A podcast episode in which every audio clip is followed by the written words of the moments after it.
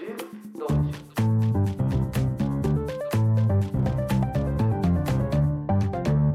レトピ。始まりました。ルークストピックス通称エルトピの時間です。エルトピは Z 世代と語るニュース番組時事問題ということをコンセプトにしているんですけども、はい。えーまあ、今回はですね、えールークス社、えー取締役の谷口と。よ学生の一志です。よろしくお願いします。ろしくお願いします。ということであのまあまあまあおなじみのはい。メンツでやっていきたいと思うんですけども、まあ前回もねあの2週連続で、まあはい我々のコンビで、えーとお届けってことなんはいですけど、ビッグボス。はい、前回は、はい、ビッグボ新庄ビッグボスはい。についてどうなるこれからの野球界みたいなそういうテーマで、まあ、話したんですけども、えー今回はあのちょっとねこれまたあの映画ネタというかですね。そうですね。はい、ということであのなんとあの、はい。ねあのアカデミーアメリカから嬉しいお知らせがやってきたということではいですね、えーアカデミー国際長編映画賞に、はい。えー浜口竜介監督の「ドライブ・マイ・カーが」えー受賞したと。いや嬉しいですね。と いうことで、はい。えー日本の作品があの受賞するのは2008年の「送り人」以来はい。らしいですね。っていうのもあの国際、えーまあ、長編映画賞っていうのはあのアメリアカデミー賞っていうのはアメリカでやってる、まああのねもう本当になんだろう。なもう権威,、まあ、権威というかね、はい。まあ、映画の権威映画賞のまあねもうはい本当権威というか、まあ歴史の長い映はい、歴史画賞ですよね。の長い映画賞で、まあ、その中でもねあの、まあ、毎年、まあね、やっぱりこうアカデミー賞というのは話題を集めるんですけども、その中で、まあ、日本の作品が、えーままさに受賞、まあ、見事受賞したと。うん。で、まあ、あの最近ですとねあのパラサイトとかねはいそうですね。はい、東アジアであの作品賞も取っちゃったはい、作品賞も取ったっていうのも4パラサイトは、作品ですね。はい。えーパラサイトとかも、えーこの国際長編映画賞をね、えー受賞したはい。はいしてその他はい。3部門で合計4部門受賞したらしいですね。パラサイトですね。パラサイト。はい。まあだからまあパラサイトからするとまああれかもしれないですけどもまああのねアカデミー国際映画うん長編映画賞を取ったとはい。いうことでまあ本当にね、えー日本の映画もまだまだこれから捨てたもんじゃないぞは捨てたもんじゃない。と,、いうここを、ね、こと はい、ちょっとこうこう機運をあの、ね、見せてくれたんじゃないかということなんですけども、はいえーこのどうですか？この「ドライブ・マイ・カー」もうご覧になられたはいんですよね、見ましたね。はい。どうでしたか？すごいいい作品でしたおよねーややっぱりいい作品でした。超いい作品でしたね。はい。もう見た後うん。その涙よりも前にうん。圧倒された感じがあって、あああっていうのが先に来てまず。あほうほでその後ああよかったなっていうのに浸うんうん。って2日間ぐらい過ごしちゃって、うあそんなに？はい結構引きずりましたね。でこう具体的にねまあちょっとね一部ネタバレをふそうですね。含んでいくかもしれないのでその辺まあちょっとまあその辺嫌な方はねあのちょっとこうあのここでブラザーバック。ってはい、感じなんですけどもどどういう点で良かったんですか？やっぱやまずその映画のなんだろう構造としてうん180分、あ構造っていうかそのあれとその型として作りうんうん。作りとして180分あるのにうん。あのー全然飽きずにあ確かにね。まあ、僕見たんですけど、うん。3時間とは思えなかったですね、そうあっという間に過ぎちゃって、うんうんうん。わいい作品だなってまず思はいって、はいはいで、まあ、あと、まあ、そもそもおの内容なんですけど、うん。まあ、主人公の家福さんうん。っていう、まあえー、と劇作家の方かな、うんうんうん。の,、えー、とのいわゆる私生活みたいなのと、はいはそのワワーニャおじさんっていう、えーチェーホフの、はいはい。えーと有名な劇の、えー、と内容が、えー、とある種ずっと連あのなんだろう混じり合ってて交,、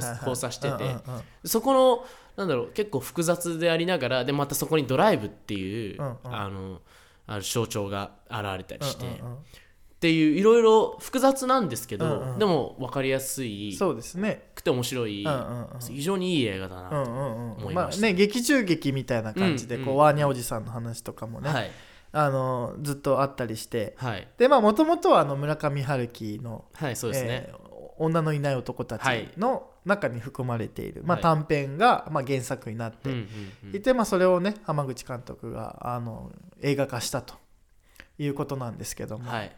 これ原作は読まれたんですか？原作読んでないんあですよ。原作読んでない、はい。そう僕も読んでないので、まあ、原作との比較とかはまあできないんでけど。ですもなんか、うん。その原作読んだ友達のいうことによるとあのその原作のが短編集になっててはいはいはい。女のいない男たちっていう。短編集の「ドライブ・マイ・カー」もそうなんですけど、うん。それ以外の短編集のあるいあのところからいろいろ抽出してあなるほどね。一本の映画になっているっていうふうにあなるほどなる聞いてああなるほどっていう。女のいない男たちの、まあ、短編集だけどもその短編の中のエッセンスがそうですね。いろいろこう、うんうん。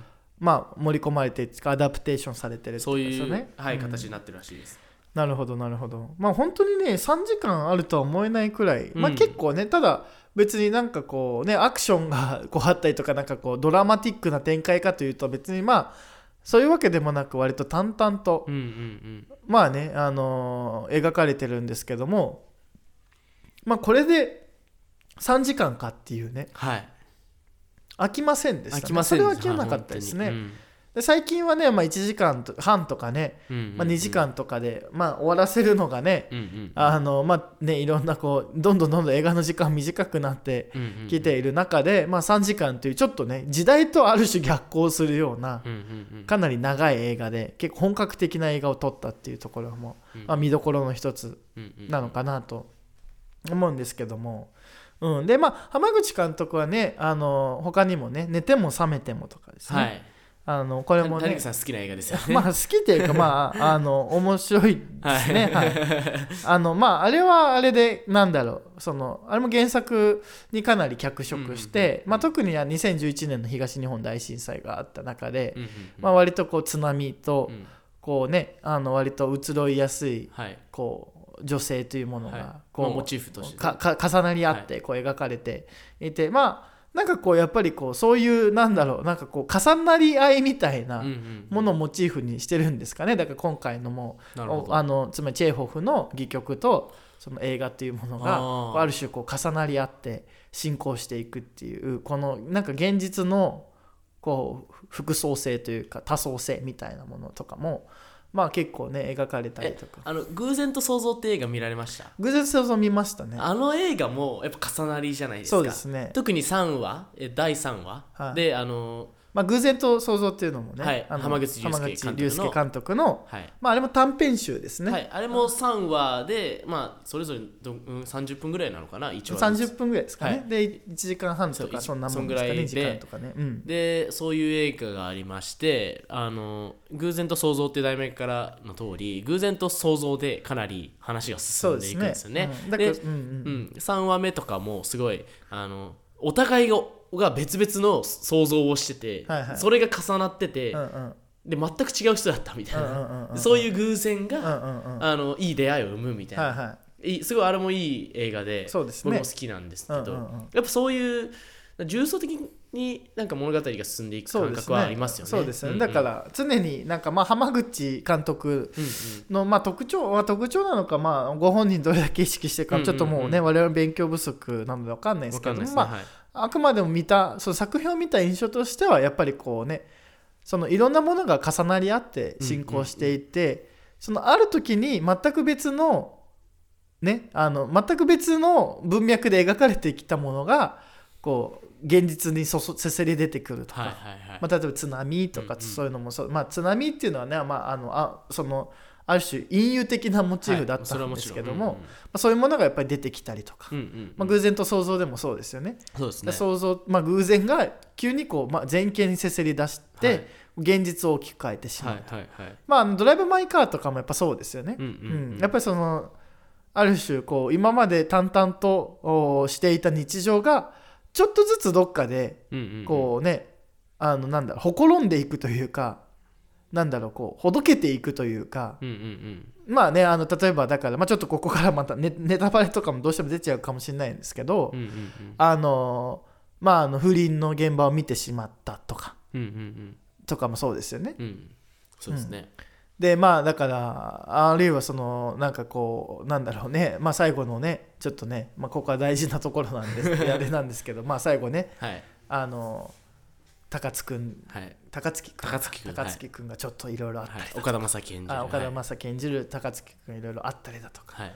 まあ、そこで偶然あのねあのドライバーになってたうん。その方との開口が美咲と開口があってそこでまたねちょっと2人の人生大きくちょっと変わったりだとか、うんうんまあそういうなんかこうね、偶然みたいなものうんうんが大きく現実を変えてしまうんだっていう、うんうんうんまあこれは確かに村上春樹にもちょっと通じる感覚だなとは思う。あわけですね。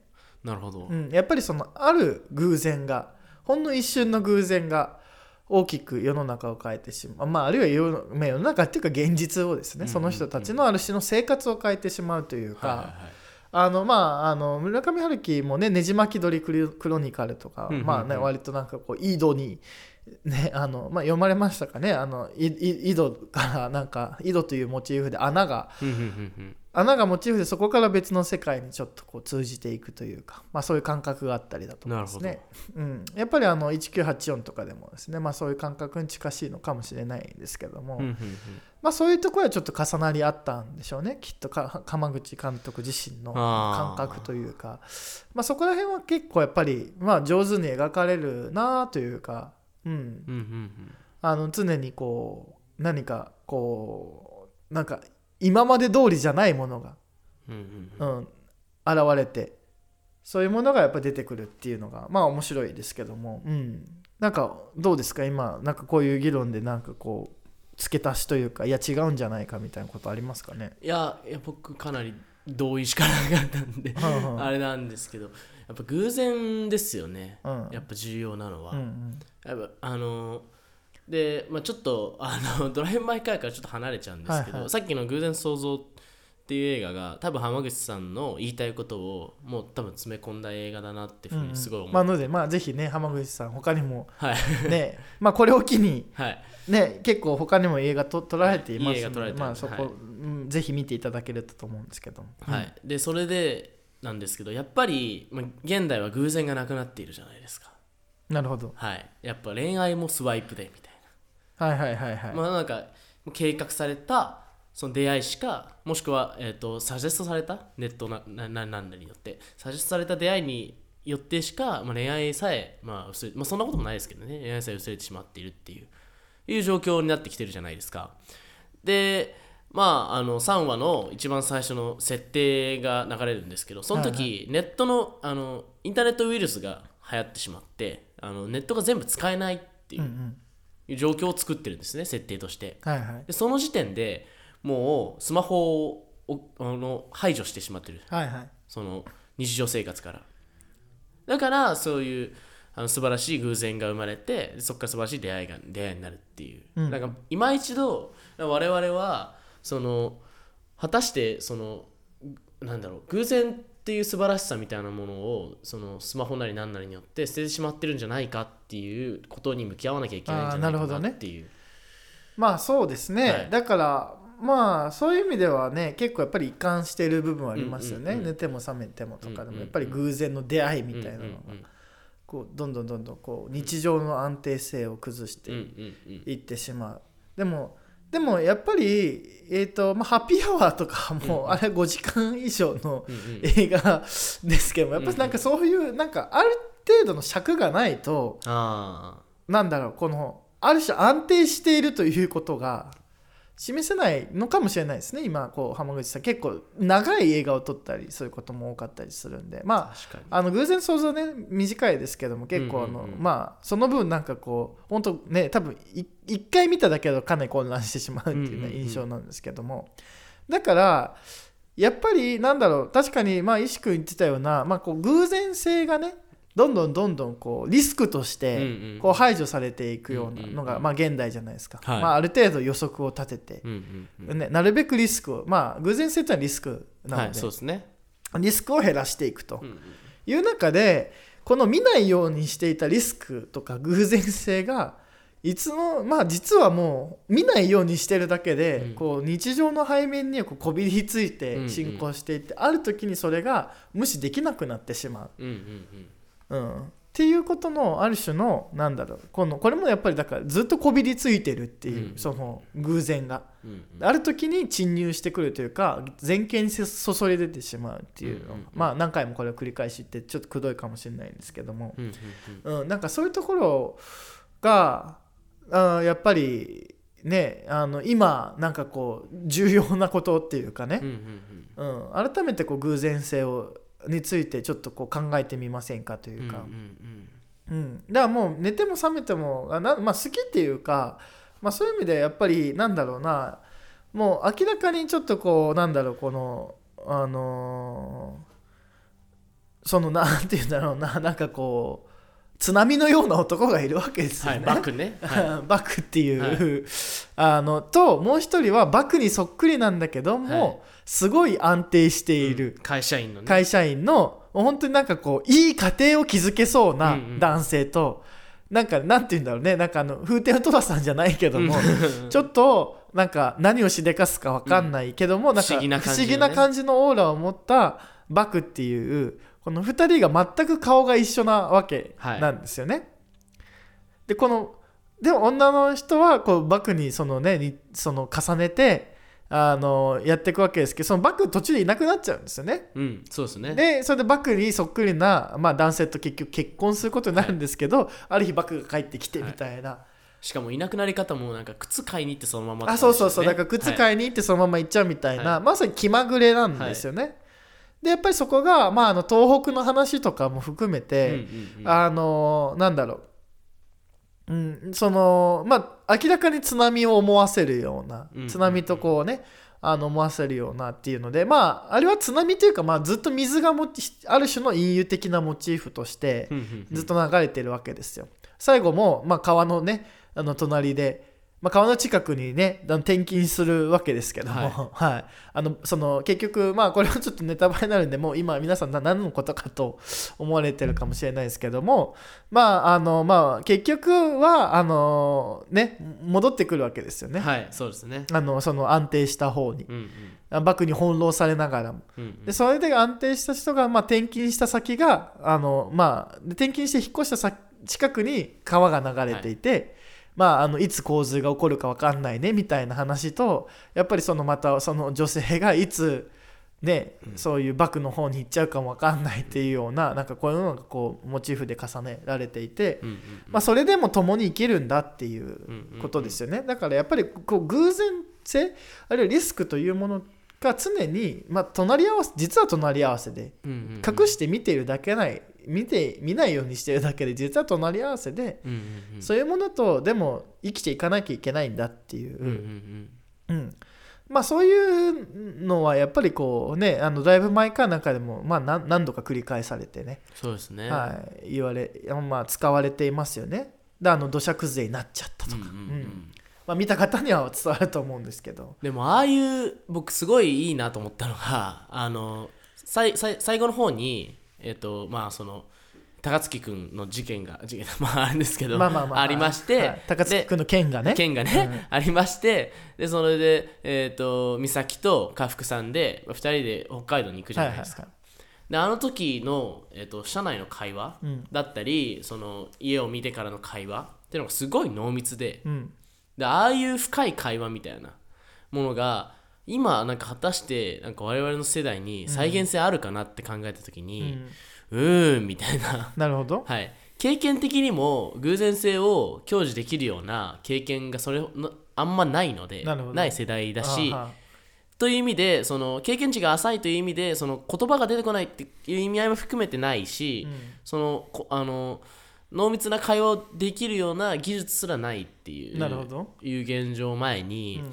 なんか果たしてああいうなんだ濃密な人間関係、まあ、ある意味でそのセックスを超えたような人間関係みたいなものってはいはい、再現性あるのかなと思って、ああなるほどね。はい、ただなんかこうまああの家福さんまあ家福さんっていうのをねカフカのねなんか響きを。ああなるほど。あなんかこう連想させますけど、うんうんうん。家福さんっていうでも家福さん自体もやっぱりある種の安定性を求めて、まあ、つまりねあの奥さんの声を録音して、はい。で奥さんのこのねあのねまあご奥さんが、まあ、はい。演劇のセリフを言って、はい。で家福さんが自分の自分の役のセリフだけを言うと、うんうんうん。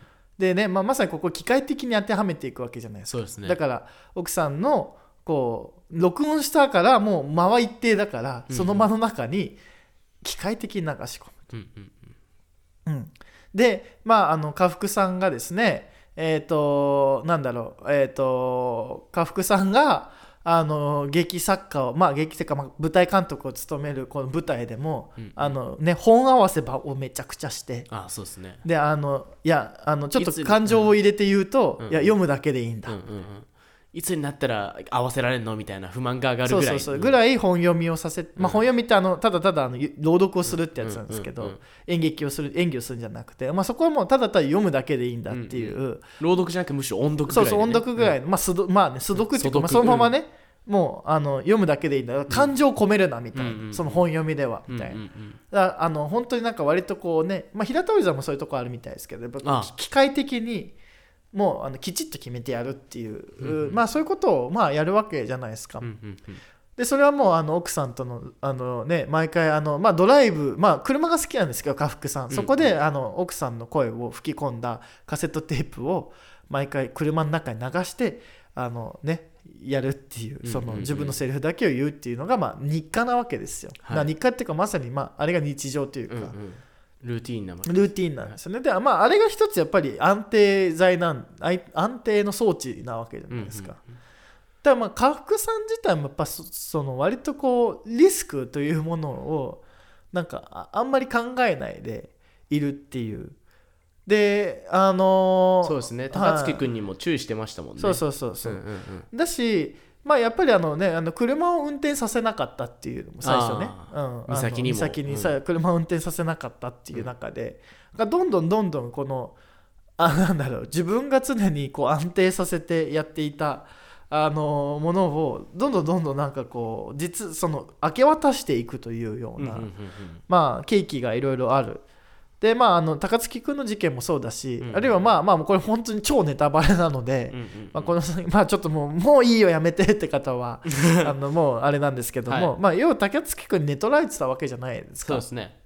でそれをやっぱりこう引き入れるっていうのも、うんうんうん。まあ、ある種のまあね自分がある種こう見ないようにしてきたものとかをうんうん。こうどんどんどんどん明け渡していくっていうような、うんうん。まあ、作業だったので、うんうん。だからなんかこうなんだろうな、まあ、家福さん自体が別になんかこうそういうものに開くずっと最初から開かれてたかというと、うんうんそういうわけでもないっていうのは。確かのでまあなんか、まあ、それはそれでやっぱり我々我々の世代っていうかまあそういうのがやっぱりあるんじゃないですか、そのまさにリスクを見ないで安定、うん、性の中で常に常に生きていくけれどもやっぱり常にこうリスクというものはなんかもう実はこびりついて、にうんうんうん。まあではまあもうあれもそうですね。緑内障でうんうんうん。事故っちゃったとかも、うんうんううん。んやっぱりそういうところがあって。うんうんでそういうのがなんか小出しにこうジャブのように効いてきあてー最後ストンと落とすっていう感じのまあ作りですよね。うんう。ん確かに。うん、だからまあやっぱりなんだろうな。なんかまあそれが現実なんだっていうことが言いたいんじゃないですかね。だからまあその確かに濃密な会話とかが、うんうん。まあ、できるかできないかさておいてでもそれが現実だっていう。うんうんうん。偶然性が常にもうもうこの瞬間ね何起こるか分かんないですからね。これであのなんかこの急にマイクがね故障するかもしれない爆発するかもしれないし。まあはい爆発するかもしれないんで、うんうん、だそういうものとやっぱりその付き合って生きていかざるを得ないっていう、まあそういうことです。そういうことなんじゃないかなと思うんですよね。ああ受け入れるってことなんですね。そうですね。うんうんだからまあでじゃあ今度はやっぱりその寝ても覚めてももそうなんですけど、やっうんうん。うんぱそのじゃあドライブするって一体何なんだろうなっていうのが。あうん、やっぱりあの例えばだけどあの、まあ、結構あの車車からの眺めで特にトンネルを撮るの好きですよね。ああそうかもしれないですね。うんトンネルの特にあの電球ですよ。一定に並んだ電球のあのリズミ感がパンファンファンファンっうんて過ぎていくあのまあねあの夜の高速のドライブしてたらあうん。のちょっと幻想的なね、こう等間隔で光がこう過ぎ去っていくっていう、うんまあああいうのも撮るの好きですよね。確かあの監督自身がですね。だからそういうのでなんかこうなんだろうな。なんかどうなんだろう。なんかまあまあドライブ・マイ・カーって言ってるぐらいなんで、なんかこうドライブするってことにどういうことなのかなっていうのはなんかこう考えてみたいなと思うんですけど。なんかどう思どう思います？ドライブすること？うん。ああなるほど。僕うん。すごいドライブ好きなんですよね。はいはい。あの友達に乗せてもらうのも好きだしあとおじさんに乗せてもらったりするのも好きなんですけどやっぱ会話が弾むんですよ。うん。あのなんだろう同じ前をそのなんだろうなやっぱ横をその目を見て話すのって大変じゃないですか。まあちょっとね意識使いますからね。意識使いますから、大変じゃないです。でもその前を見て景色がそれになんか共通認識のようにあって、でそれでなんか何か話すえなんか物思いにふけるみたいな。あのは結構車特有のなるほど。んか対話の形式なのかなっていうふうに思いますよね。だからあの車を運転しながらの会話っていうのは他と全く違うんじゃないかなっていう、あなるほどね、はい、ああだそういう確かにそういう意味では結構やっぱりずっと車でまあだ車でやっぱり一人で車に乗ってあれを聞くのが好きだったとか、まあ、含めて。でそれがねあのドライ運転手をつけてまあ会話が生まれるようになり、うんうん2人の間で,、うんうん。でずっと一人で乗ってたものが、まあ、あるいは奥さんしか乗せなかったものが全く知らない他人を乗せしかも運転手の座を明け渡すと。うんうん。で、まあ、まあちょくちょくねあの家福さんがあの奥さんが運転してる時に「お前が運転は一番嫌だ」みたいな、うんうん。お前は好きだけど嫌いなところは唯一ある、うん。君の運転だ」みたいな。あありましたね。なんかそういうシーンもあったりしてですね、まあででそのそういう運転手の座をまあ明け渡してそのそれからあのね、まあ、美咲さんとこうどんどんどんどん会話をしていく中でやっぱりどんどん物語が進行していくっていうのはなんか、うんうんうん。やっぱりこの車、まあ、ドライ車がなんかねあのある地点からある地点へとこう別の景色へとなんかこう運んでいくようにこう車独特のこう空間がなんかある種こうなんて言うんだろうこう思っても見なかったような会話を誘発しうんうんあるいはなんかこう自分自身に向けられるような会話うんうん。まあ、会話というかまあ会話じゃない時もありますよね。やっぱ車なんかこうつまり目を見てないので、うんうんある種独白に近いような会話ができたりとかなんかこうまあだからまあちょっとそっと空間に声を出すっていうか言葉を届けるみたいな。劇的ですよね、うん。すごい、まあそうですね、うんうん。だからだそういうなんか特殊なこう車の空間でしか成り立たないような会話もでそかつまたただ景色は流れていくっていう、なんかこうその独特のふわっとふわっとした感覚が、やっぱりなんかこう車独特のコミュニケーションでそれがなんか楽しいというかなんかそそそうじゃないとなんか成立しない何かがきっとあるんじゃないかっていうそういう話ですよね。また今面白かったのが、うん。その思い出したんですけど高槻君が家福さんに対してあの僕は不倫をあなたのおお嫁さんと不倫をしていたんだって話をするじゃないですか、はいはい、でその時はちゃんと目を見るんですよ。ああそうでしたね。ああそうでしたね。やっぱり。急に現実になんか引き戻すそうでしたような感じでね目を見て話すそうでしたね。あああやっあぱ。あそうでしたね。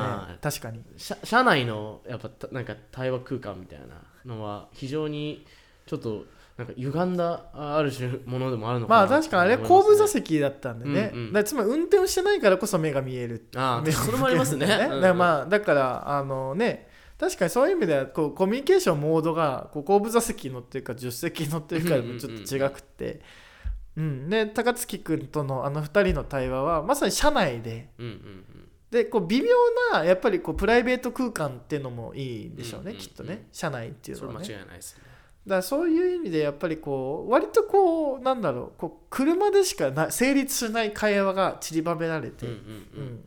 いてそれがまあプライベート結構プライベートなんだけどもっていう,、うんうん。うん。でそれをただあの部屋のような閉ざされた空間ではなくてこう移動しているっていう。中でそういうところでしか成立しない、まあ、会話が、まあ、結構この作品では大事だっていうはいはいはい。ことですよね。っていうことなんでしょうね。はいうん、なるほどね。うんそれ面白いですね。うんうんうん。まあ、どういうところが実際これ評価されたんですかね。その今こう 今いろいろこうう話してきて、あ確かにいろいろなんかいろんな観点から話せそうまあ会話が進むなというふうに思ったんですけど、うんうんうんドライブ・マイ・カーなんかこうどういうところがなんかあの評その海外で評価されたのかなっていうのなんか今話していてすごい気になりましたね。確かに。うん、なんなんあどういうところが評価されたんだろうな。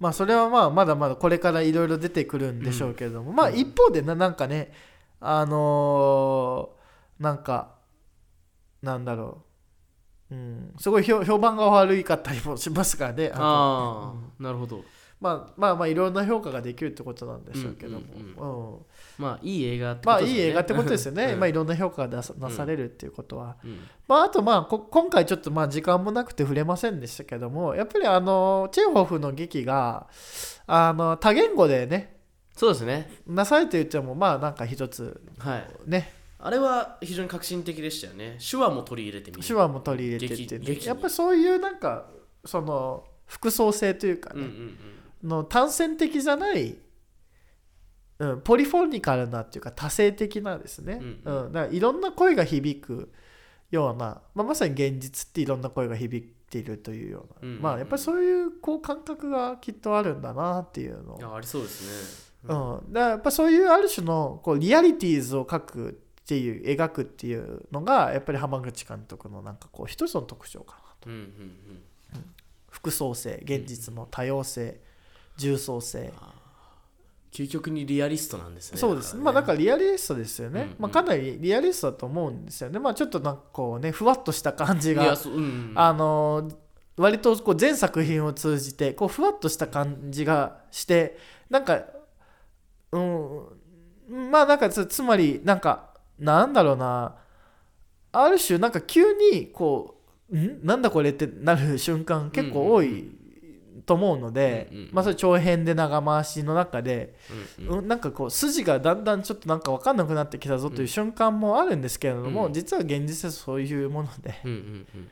うん、うまくそんな筋がねあって、まあ、プロットがあってって、まあ、アリストテレスはあの、まあ、芸術の本質を、まあ、本質というか、まあ、芸術とはまあなんかプロットがあってみたいな話をするわけですけど、まあ、現実はプロットはないので、うんまあ、ある種こうね映画ってプロットを作ってなんかこう分かりやすく届けるっていう面もあるけれどもやっぱりそのちょくちょくほころんでしまうのが、まあ、現実なので、まあ、そういう意味ではやっぱりこうかなりのリアリストな、だから劇ってかなり重要なのかもしれないですよね。まあ劇中劇っていうのもね。やっぱその口語じゃないですかリアルは、うん。だけれどもそあの文語で表してそれを口語に訳していくっていうか、そういう感覚があったりまたその口語も口語で手話であったり、多言語であったりみたいな。そういうなんだろうは話すということ？話すなんか発話するっていうことのリアリズムみたいななるほどね。ものは、彼にとって非常に大切な部分なんじゃないかなって今話聞いてて思いましたね。うんうんうん。うんうん。なるほどね、まあそうかなるほど。まあそういうまあ確かにそうなんかやっぱ多性的であってこう複層的っていうのが、うんまだ繰り返しテーマになってるのは、はい。この辺がまあねあのまだちょっとねあのちょっとこうネタバレいっぱいしてきたんでまあ多分ここまでついてきたのネタバレいいよっていう方がこうねもう見てちょっとなんかいろんな意見知りたいって方だと思うので、はいまあぜひもう一回なんかこういう我々はこういうふうにちょっとこう考えてみたので、あのねぜひいろいろなんかああそうかそうでもないこうでもないって考えるのも一つねはい。映画を見る楽しさでもあると思うので、はい、もちろんそうですね。はい、あのまあねこれ参考にしてですね、はい。まあ、また見直すなりなんなりこうね今で、まあ、まだ見てない方ちょっと面白そうだなという期待を持って、あのぜひあの行ってくれたらなというふうに思います。はい。はい。そうですね。いや、非常にいい映画だからね。はい、ということで、まあ、今回の「エルトピ」は、まあ、こんな感じなんですけどもエルトピはこういう形でこうねあのちょっと時事問題とかニュース番組気になるニュース番組についてはい。あの学生さんだとか、まあ、大学生高校生の方とこうねいろいろ議論していくはい番組なんで、もし面白かったらねあのチャンネル登録を、そうですね。はい、お願いしたいですし、はいあの毎週あのエルトピは木曜日にあの更新してますんで。でそれアナウンサーツイッターの方でもやってるので、あの公式のフォロー。はい、ツイツイッターのフォロー。いいね、でリツイート。いいのリツイート。であのねあの気になるテーマがあったらこれ話してほしいとかありましたらねあのぜひぜひコメントください DM でお便はい、りください。ルークスラジオ公式っていうので、はい。あのやってますんで。で、まあ、他にもですね、えールークスアカデミーだとかルークストピックスあ違うルークストークかでルークススペシャル、えールークスブックガイド放課後チャンネルとルークス計6チャンネル持ってますのではい。あのまあそちらの方もね今日お話聞いて面白いなと思ったらそちらの方もぜひあの覗いていったらくれたら嬉しいなと思います。はい。ということで、えー今回の、えールークストピックスはこれにて終わりたいと思います。えーありがとうございました。ありがとうございました。